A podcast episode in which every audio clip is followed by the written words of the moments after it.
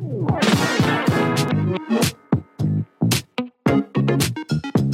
家好，我们是米走大学，我是周阳。我是陈俊，然后今天呢，我们一样是介绍书本啊。那这本书呢，啊，应该是作者团队哈、特别邀请我们来进行评析的哈、这本书名叫做《以健康之名有十道公卫政策伦理难题啊，培养公民思辨力啊。那这本书是由联经出版的，由叶明瑞和刘希成主编。那这个呃，这两位哈都是属于医界公卫的哈相关领域的。那他也邀请了非常多相关领域的啊这专家学者共同撰述了这一本书。那这本书呢，啊，这个它涉及了政治学、法学、伦理学啊，算是蛮概论的性的书啦，哈、就是我认为应该就是大学部通识课或是大学部选修课的课本。的程度吗？呃，这个没有啊，很难欸哪里硬？不会啊，我觉得蛮简单的。我 这是学长啊，呃，就前面的部分，它有包括什么立法院呐、什么的对哈，我们中华民国的立法机制啊，当然这个相对来说，国外的东西就比较没有那么多哦、就是纯就台湾环境去如去讲一个公卫政策怎么行述出来，法律怎么制定出来，行政命令怎么跑出来。那我们要怎么去影响，怎么去干预啊？那他这本书有推荐一个分析的架构啊，就是有一个表啊可以套啊，这个是我们运用伦理学界很常有的方式哈、就是我们通常会建议专业的领域者你要自己去建立一套量表啊，这个比较方便大家这个做快速的这个判别啊，以免讨论无法聚焦啊。那这本书当然我刚才提到有概论性的嘛啊，那这个也有很多的这种实务领域的探究，它分成什么日常介入、价值选择、权利界限啊。那我个人看来，第一个日常介入就生与死了啊，就生育政策啦、子宫颈癌啦，还有老人啦、社区关怀点啦，哈。那他就请这个领域的专家去针对他们在长时间做的这些事情哦，还有这个领域的状况进行一个算是综合的伦理评估啦。哦，也有个案评估哦，但绝大多数是综合评估。什么叫综合评估？就是整个领域、整个专业所碰到的伦理状况，这叫综合评估。那这个个案评估就是哦，有这一个点关怀点，或是这一个医院或这一个个案它所发生的各种情状啊。那那最后面也有一些这个关于肺炎啊 （COVID nineteen） 的这个呃，我们当时就有的争议，比如说可不可以强迫你打疫苗啊？可不可以去拿你的个资啊？这个可不可以去什么做电子围篱呀？哦，去抓你的个人信息，这个个人信息应该保存多久？浅尝即止啦，没有很深刻的讨论。你是说他还不到学术论文的程度哦？主要就是有一套分析架构，然后呢拿下去套啊、套套看，然后大家会得到一些分析的结论，但是他并没有从分析的结论再去生什么出来哦，就告诉你说这一套模式哈，这一套表格你可以下去对。对了之后就知道哦，这里出现了一个什么问题，那它可能会跟其他东西相关吗？然后来去做进一步的探究了啊。好，那我个人认为这本书，如果你对于公卫领域啊哈，只看新闻不知其实际运作，确实可以参考啊。那如果你已经非常的这个熟悉，比如说你身在其中，你就医疗从业人员哈，嗯，这本书可能就比较没有那么样的要怎么讲啊，露肉啊，就是呃这个深刻啊，就全道漏的意思。哎、对，就是没有砍到肉里面去啦，就稍微表哦皮化一下这样子。呃，就是你会觉得说，哎呀，这个我们哎，我们那个我们领域里面碰到的更激烈哦，怎么怎么这现场都哦互殴了哈，这种啊，那当然，呃，我个人认为就是本来概论性的书就很难写的很深刻啦，哦、你要把它概论性的书操作的写的很深刻，也是会有口味太重的问题，人家可能会觉得我干这个领域来者不善啊，全部都是一些啊、这种啊、重口味的。那当然，我来厘清一下哈，就是因为他们很明显都不是专业的伦理学者出身啊，就是专业者、专业领域者出身，所以他的这本书的发展脉络是公卫政策、公卫法，然后才到公卫伦理。哦，就看看我们现在的公卫政策是怎么样啊，然后去思考一下背后的法律法律条文啊，然后再来去思考所谓伦理学的议题，这就会出现一种凡是跟公共政策相关的伦理学都会陷入把法律等同于伦理的困境啊。哦，那当然这本书一直在努力避免哦，就是不要陷入这种窠臼啊，就是呃，就是好像合法集合伦理。啊，并没有这样啊，它还是有一些多出来一部分，就是它还是会强调法律和伦理的这种概念的差异性啊，就在法律之外，我们应该多做些什么，或啊，法律本身已经对抗到伦理规范了啊，那这个就牵涉到那个我们传统的争议嘛啊，像工位他们就是在第一线作战啊，不是先有一套指引下去作战的，他们是先下去作战哦，然后才产生经验，经验再去修正规范。那就跟就其实回到传统法理嘛，就自然律的这一派，natural 的这一派啊，还有实证法的这一派，就是边边做边修的。那自然律就是认为天地之间已经有一个大道理啊，我们所有的立法、所有的这种施政都应该依照这个天地之间的大道理啊。可是这工位领域哈很难呐啊，因为疾病来的又急又快啊啊，那个可能发生的时候没有药。啊，资源不足，瞬间大暴死啊，死一堆人，就瘟疫来临的时候哈，这个时候你要再去依照什么过去我们所认知的 natural，我是觉得不太切实际了。所以我补充一下，就是。这个部分比较像是我们在专业伦理中看到关于生命跟科技伦理的我们说的四项原则，它其实是结合了效益主义的性论跟义务论的一个思考。所以在原本生命科技伦理是尊重自主原则、不伤害、行善跟就是正义原则，然后在公卫的时候就变成了是五项，是有效性、比例、必要、最小伤害跟公共辩护。我觉得他们这个已经尽力的把。不需要懂伦理学，但是我们遵从这样的方式，就等于说像刚学长说的，就是把法则变伦理。但是其实这五项它运用的就是我们在伦理学探讨的一个范畴。嗯，这个应该是说法学也会用这一些相关的嘛？你手段的有有没有效？没效，那从小无效医疗 啊，把比例原则嘛，还有这个必要手段啊，算了，其实这个都有量化的味道。啊，量化那其实书最后面有提到，这会有效益主义的问题，就到最后面都是算一算，然后追求最大多数人的最大利益。因为工位嘛，它跟医疗最主要的这种互动性差异，因为是它 public，讲到 public 的时候，一定都是 for 大家啊，就是为了大家好啊。那这种利他可量化最大多数，就会有效益主义的味道啊，就是追求最多人的最大健康。减缓不公平的健康不平等啊，都是应该讲都是效益主义衍生出来的相关问题。因为效益主义就是还会牵涉到分配啊啊，就是呃，效益主义一直被人家批评，就是你追求最大多数人的最大善啊。比如说，为什么我们现在要进行这个公卫政策啊，限制大家出门呢？因为我们希望疾病不要传播嘛，追求最大多数人的最大好处。可是会不会有人会分配的比较多？有些人会说啊，他是特权，为什么？因为他需要出来移动啊，提供社会必要的这种资源嘛。啊，比如说他是提供粮食的人，他是负责运输人，所以他还还是可以在街上跑跑照啊。这算是一种不平等吗？不公平吗？哦，那这个在疫情期间大家就一直在吵啊啊，还包括就是这本书也有提到，就是谁先打疫苗。啊，对，谁先打疫苗，就是维持社会正常运作的人先打，这会不会造成不公平？谁是维持社会正常运作人？那他的家人算吗？啊，当时就有说这些呃医护以及医护的家人可以先打啊。那当然，你就科学角度来说哦，如果他们都先有保护的话，那医护就更不容易生病，就更能维持社会运作啊。可是这个范围到底有多大？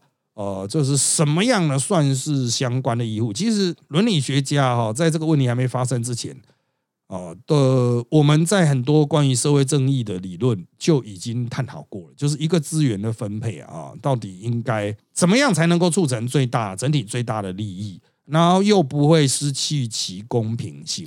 学长跟我是一样的基础。我们德性伦理学中，亚里士多德提到的分配正义跟矫正正义，其实也是跟这相关，而且它是更完善的去从德性的角度去探讨的其中的政策的分配啊。因为毕竟亚里士多德也是政治学，不是吗？这个实物上啊，就是总是会有偷鸡摸狗的人，对啊，那这个才是问题的整点。那绝大多数人那种很善良的人啊。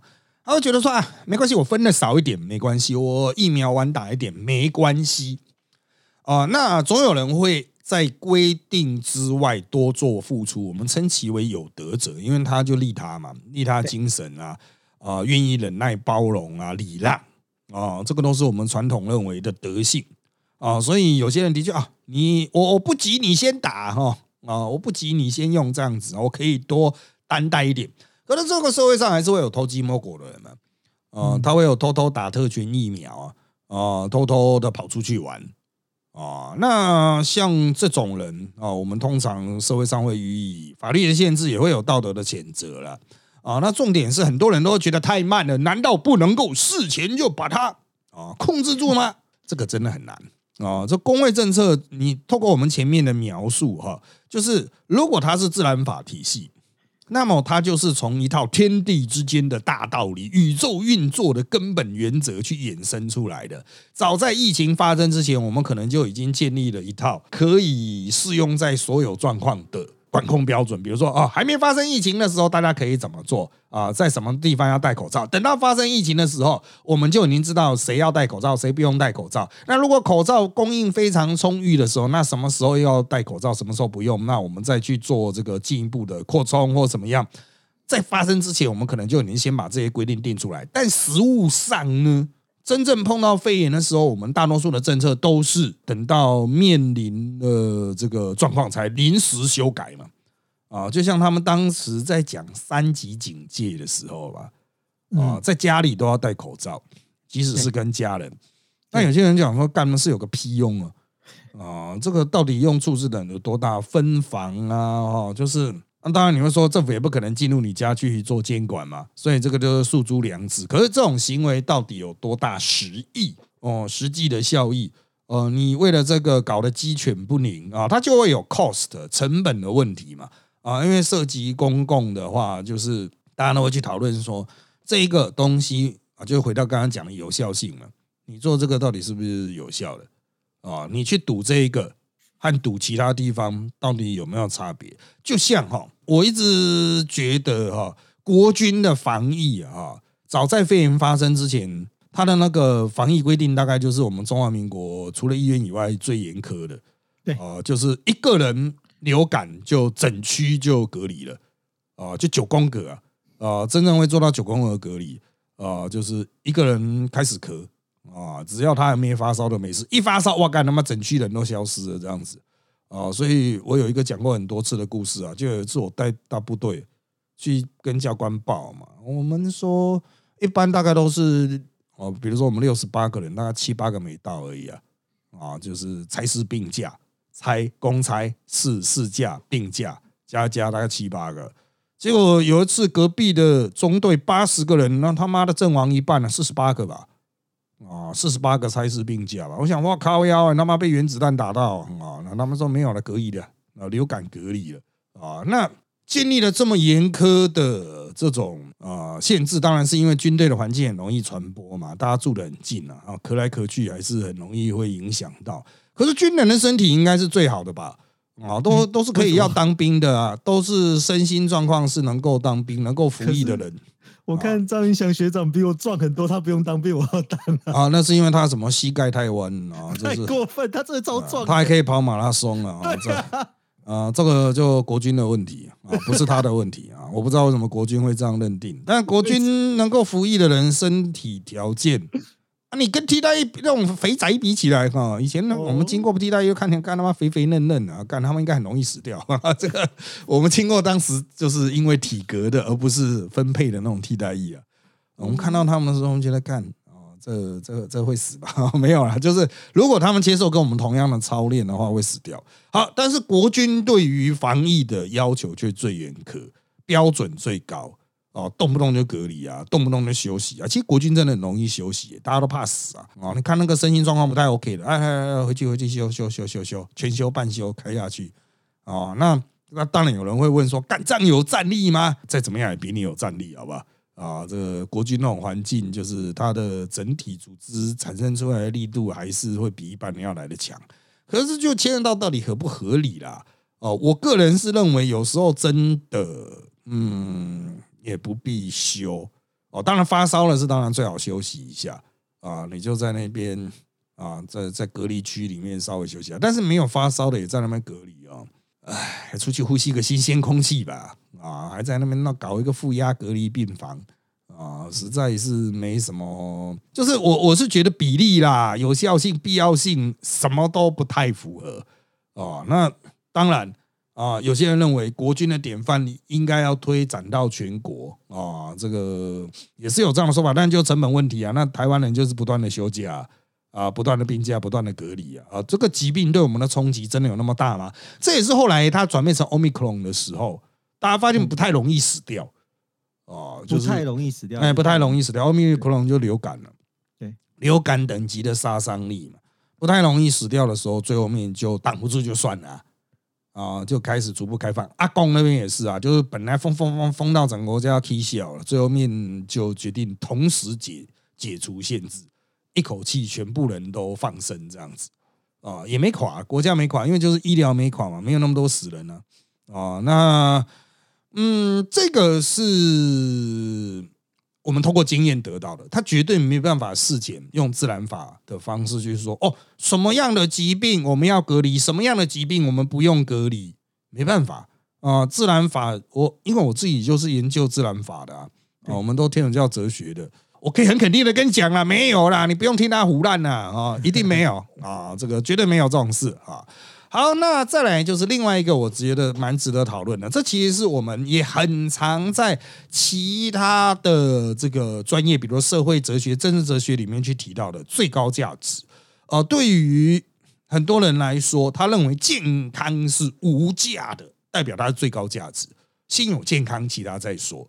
可是对于健康的定义，哈，会吵很凶。这本书里面也涉及了这样子的争议，但没有讨论很多。就是每个人对于健康的想象是不一样啊。老头子对于健康的要求，或者是对于健康的想象，跟年轻人的对于健康的定义就不一样啊。然后他们所需要的健康也都不一样啊。那对从这里延伸出去，就是呃，除了健康之外，还有没有可以跟健康匹敌的价值？我们最常举的例子就是抽烟的人啊，这个牵涉到就是呃，我们到底要不要全面禁烟啊？啊，或者是要不要去进行一些呃，对于吸烟上面的限制等等？因为抽烟或者是吃高油高盐的食物，都会对我们现在所主流认定的健康有很大的威胁。没错啊，心血管疾病啊等等的啊。可是呢，有在抽烟或是吃高油高盐饮食的人，他会觉得这种日子是很爽的啊，那也是一种价值。他可能不需要活到九十岁。他可能觉得五十岁啊，干中风三天死掉赞啊，那好快嘞啊！抽烟癌症半个半年死掉赞，这样不医了，直接挂掉啊！那这个其实凸显社会多元价值，不是所有人都把健康摆在第一顺位啊啊！这个或者是你的健康跟我的健康不一样，我的健康跟馆长的健康不一样嘛啊！那我对于我个人健康的要求跟呃很多我的同事们也都不一样。啊，像我本人呐，现在是不抽烟的啊，但是我可以就是不是忍受，就是我可以接受，就是别人在我旁边抽烟，但是我不太能够接受从窗外飘来油烟啊，就是那种餐厅的那一种哦油烟，因为我们住的这个地方有非常多餐厅呢啊，或者是那种餐厅油烟混合着商用冷气的热风。商用冷气的热风又是什么味道？我我不知道。呃，就是它会呃，基本上你说呃，油烟不就防火巷吗？啊，那个是一般你家里煮菜啊。可是如果他是开餐厅的话，他就是煮六七十人份嘛。哦。那他冷气也是六七十人份嘛。啊，那个威力就很强，就跟你四个人在家里吹是不一样的啊。它那个威力很强，它就变成了热风，热风就会把那个油烘透出去，就进到你的家里这样。它那个风很强哦。它可以把它的油烟吹进你家的程度。呃，如果你住一二楼，家里闻得到吗？办公室闻得到。我说我们办公室算中高楼层的呢，一样闻得到哦。家里也闻得到。那很惨，家里啊，这个就是蛮严重的问题啊。这个就是这种商店街、饮食店街。哎，我们这已经算是中高楼层，而且我们只有一个窗户呢。哦，然后我们把它开开窗的时候都会进来啊。啊，就是我们这一栋本身只有一楼有一间早餐店，然后还有一家烤肉店。可是烤肉店是下午才营业啊。我早上他们中午的时候就可以闻到油烟了，早餐店那个时候没营业了，哦，所以就是从更远的那种饮食店，就是一般商业区大楼后巷的那边飘来的，很重哦，哦，味道很重哦，哦，所以有些人认为说啊，这个是健康议题，有人认为是美学议题的，呃，就空气的味道，它不见得会有什么健康的威胁，但油烟其实也是致癌因子啊。对啊，所以到底我们这个社会应该怎么去取决？呃，什么才是最应该立刻去处理的重点啊？那包括声音、噪音啊。其实我们办公室楼下经常有做噪音检测，因为是最吵的路口啊，中校基隆路口啊，他们就会摆一个机器在那边量那个噪音。我都很好奇，我开车的时候的音乐经过会不会被检举啊？那个不会，不会听不到。它那个主要都是车引擎的声音，超级大声啊！哦，我昨天我们在专访啊，专访什么时候开出不知道，但是我们去借了本栋另外一翼啊，我们现在是在左呃算右翼吧啊，那边是左翼，我们去借左翼那一边的这个会议室，我们来做专访啊录音，然后呢，我们就碰到一个很酷的状况，就是我们赫然发现那边的窗户是两层的啊，不然根本挡不住，可是即便他弄两层，还是有低频，他那个是高楼层哦。还是一样有低频噪音传进来，就车子的车子的震动啊。那这个你对健康有没有影响啊？有些人说啊，分贝数一定以下不会有影响，可是那是没有破坏你耳膜，不是代表没有破坏你心情啊。啊，这个心情可能还是会嗡咚咚咚咚咚哈，就会被送。在这种多元价值取决之下，每个人对健康定义不一样，每个人对健康的排序不一样。有些人很重视饮食养生，但他抽烟。哦，就像有你可以看到，一定有那种跑马拉松很厉害的，还是抽烟呢？对，还边抽边跑啊。这个，那你的这跑马拉松到底 for what？爽啊！他觉得那个跑运动可以产生脑内啡啊，爽啊，跟吸毒一样，那爽。好，那这个问题啊，你会说，嗯，的确难解，可是这就多元社会啊。But 同样，这本书也涉及了全民健保啊，这个全民。鉴宝，我们在社会哲学、政治哲学哦，讨论鉴宝也是讨论吵得很凶啊。我相信工位他们有更多的讨论，就是鉴宝哦，到底是应该抓到什么程度？比如说，就是让你不死吗？还是要让你活得 better life 哦？就是即便你没有要求，我们国家还会再把你的那个身体素质、品质、健康。再往上拉一个层次，包括我会提供你免费健检，我会提供你一些非必要的医疗啊，希望你能够更好啊。那我觉得这个问题哈，这个当然它里面着重点是全民健保的界边界了，比如陆生要不要纳保啦，哦，在台湾居留的外国人呐，或是呃已经没有户籍只有国籍的这种海外侨民。啊，这个都是我们经常去吵的鉴宝的边界问题。可是这些人都很小咖，就像有些人说啊，陆生可以纳保啊，陆生不该纳保啊，陆生现在不到一千个呢。啊，那个差异性，我跟你讲，有些公司的一个公司的外籍义工干搞不就比陆生还多，而且陆生人数这么少，他要自费的话，真的是没差了啊。他是来台湾是能看到什么程度？我个人是很怀疑啊。啊，所以我觉得这个根本就不是一个很严重的议题，但真正严重议题是。我们的全民健保是不是有太多的资源用来看根本不用看的病啊？就是小感冒啊、小落晒啊啊，这个稍微手切到一下啊。如果你一直喷血，当然是要去看啊，废话啊。但是如果手切到一下也去医院，不是不行了啊，总是怕有破伤风狂犬病嘛啊。那现在的态度是切到为什么会狂犬病？啊，就是谁知道你是干妈？搞不好是去哪里捡那个狗的牙齿啊？那边切到啊？哎，这种事情不是不会发生的啊。虽然它不是狗的牙齿，就是化石啊。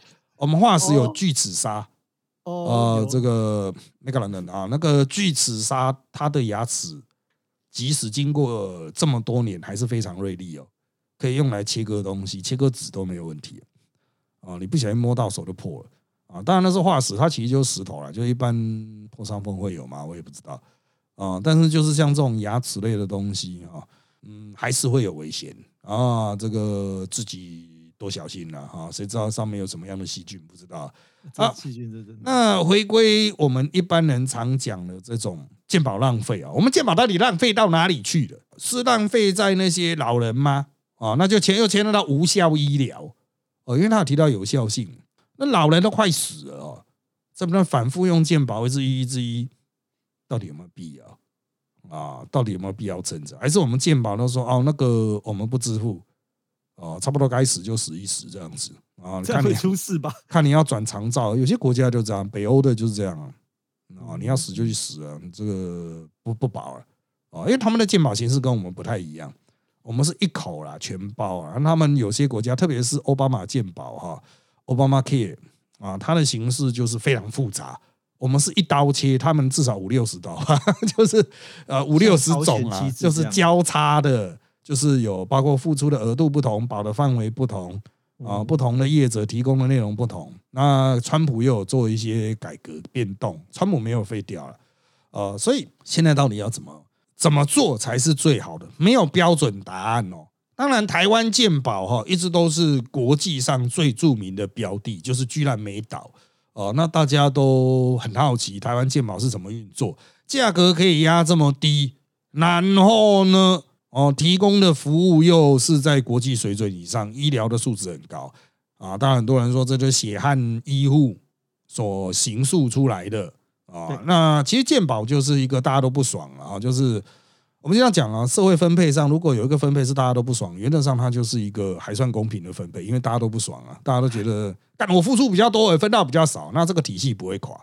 但如果有人默默在那边爽的话，干有问题 啊，这个体系就是他妈不公平，因为赚到的人他不会讲嘛。可是你要是发现所有人呢，从医生、护理师、药商、百姓全都在靠北啊。什么健保窗啊，他妈等的要死啊，吵的要死又够烂啊，嗯，那基本上还可以接受，大家都抱怨了啊。那当然了，健保会不会倒？这本书也有讨论到哦，但是没有很深刻。其实健保，台湾的健保是不会倒的，就跟台电是不会倒的，因为是公办的，这国家不倒，它怎么会倒啊？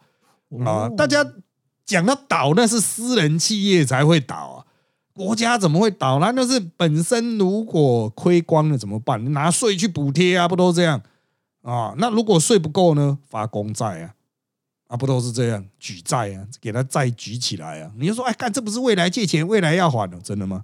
那未来再举债啊，那 不都是这样啊？这国家的财政的操作跟一般企业的操作是不太一样。所以国立大学都不会倒的吗？国立大学哦，就看政府要不要让它继续存在啊。哦，啊，对政府来说，就是说，如果我要让你存在的话，每年亏一百亿也不是个问题啊。可是，如果政府觉得说干你这一点超激热的，每年亏五千万也叫你收掉啊！啊，比如说台大来都不会倒嘛，标杆大学，国防也不会倒 啊。那个军方，不过他有可能整并了，国防可能跟陆关啊、海关、空关整并在一起啊，我就不需要分那么多家，分那么多校长干嘛？啊，一大堆缺啊，全部裁掉，就变各地分校一样啊。国立大学也有那种大规模整并嘛，啊，就变成一个大学，比如说。呃，国立台湾大学圈圈分校这样子啊，就把你那个校区的整个行政的那些叠床胶全部砍了啊，教学资源就可以彼此互相有融通啊，所以才有什么台湾联大系统、台湾什么什么系统，尝试做这一种资源整合嘛，以免被列为这种首先砍头对象啊，所以组成那种联盟都是有意义的啦，啊，不要太小看了啊。好，那我个人认为啊，哈，这个这本书哈，它也涉及了一个很少人思考到，就是监控医学的权利，就是我们医疗会去监控你的身体素质啊，你自己本人没有注意到，就是你的数据可能被国家拿走了啊，那这个数据的国家会继续说，哦，基于公共卫生嘛，我需要知道大家。呃，几率是多少啊？发病的几率是多少啊？他就利用一些法律的授权，就把你的个资拿走了。当然，他可能会说去识别化，可是 OK 吗？这样子的做法是打着一个 For your own good，为了你好的大旗哦。那很多人也认为说，对啊，对啊，应该这样做，政府就会有底力了嘛。所以他这边他让他讲是子宫颈癌筛检啊。啊，它会有很多的数据，就子宫颈癌筛检到底应不应该由国家去促成？哦，但是嗯，像是产检哦，我觉得就是各位没有去，就是没有生过小孩，没有带跟老婆啊，或是自己去呃这直接去接触那种第一线的，你可能就不知道那个产检国家盯的有够紧哦，就是他从只要一量到胚胎之后开始，妈妈手册一给你，他就开始盯你所有的数据，国家就一直在评估你这个小孩是否健康。哦，然后为什么没有来产检？啊？那发展的状况是怎么样？啊？从妈妈手册到儿童手册这样生出来有儿童手册，就是他有一个一路盯的过程。我们都认为说，哦，这个应该去控管啦，因为你都少子化啦，为什么不去控管呢？诶，这个会有很多延伸的问题啊。伦理学家当然想的都极端状况啦。哦，就是第一个这么庞大的体系，会不会有漏网之鱼呢？答案是会有的。我们还是会有一些怀孕的完全没有做产检就生下来的啊。那像这一种人，他会不会是破口？哦，还是一个破口啊？哦，还是可能会形成社会的问题。那我们应该把它收网吗？还是这是他自己的权利？他要选择就医或不就医是他自己的权利吗？还是政府都说今天从今天开始，我们中华民国所有的胚胎都要纳入国家的管控啊？这样一讲就很一九八四啊啊！可是，在少子化的当下，我们能够做什么？应该去做这样子的动作吗？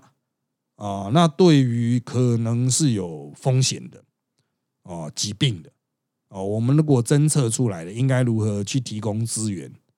啊，还包括人工流产等等。那这本书也有提到相关的一些东西啊啊概念。我是觉得像这种议题，当然它就是沾一下就离开，简单带到离开，但是不代表这些议题不重要、不存在。当然，因为它概论性嘛。